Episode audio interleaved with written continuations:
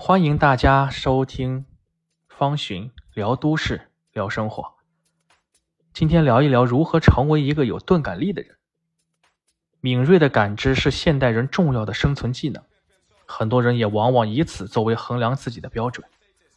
但是我们在日常生活中也时常能够遇到那种很有钝感力，却能够顺利应对不同处境的人。他们不会轻易受到外界环境的影响。通过自我感性意识、身体感受、内在直觉等等方式去探索世界和自我。我接下来从几个方面介绍一下如何成为一个有钝感力的人。第一是要舒缓身体，与大自然去融合。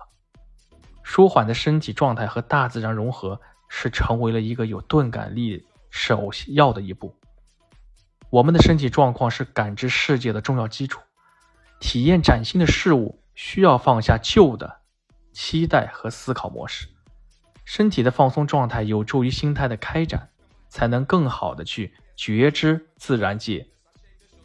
当我们走在回归自然的小径上，想要靠近它、探索它，就需要舒缓身体，心灵才能够清醒。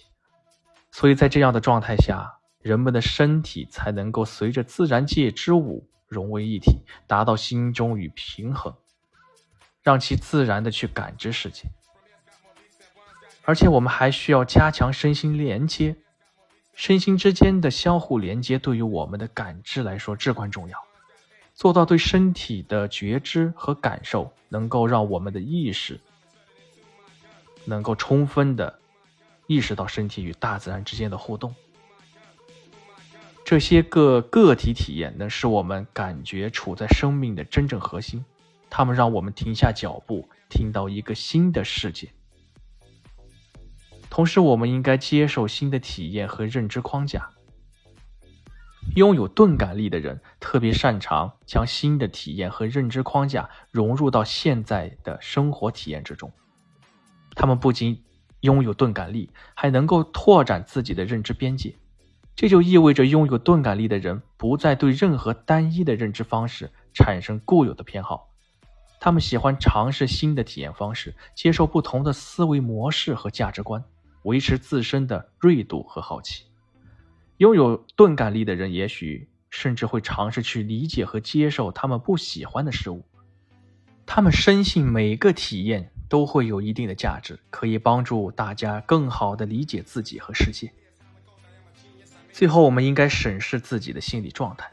钝感力并不是缺少感知，而是主动的不控制，将身体和心理对外界的美、刺激、冲突等的反应最小化。钝感力基于对新的感觉和体验的接受和理解，它需要心理层面的平静。当我们的注意力分散、意念杂乱的时候，这使得我们对身体和精神的察觉和认知有所影响。所以，审视自己的心理状态是非常重要的。这需要以整个人的状态，即一个集团的人都能够全身心的投入到一件事情当中。只有当一个人的身心达到平衡的时候，才能发掘出更深的意义与价值。所以，如果要成为一个有钝感力的人，并不是终极目标，它只是让你更敏感、更现实的生活在当下，寻找属于自己的方式去面对世界。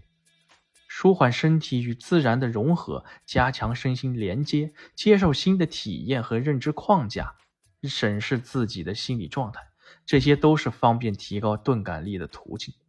通过大自然去放松自己吧，让自己的身心跟大自然有定期的联系，提高自己的责任意识，也会让人们感受到与大自然更接近的感觉。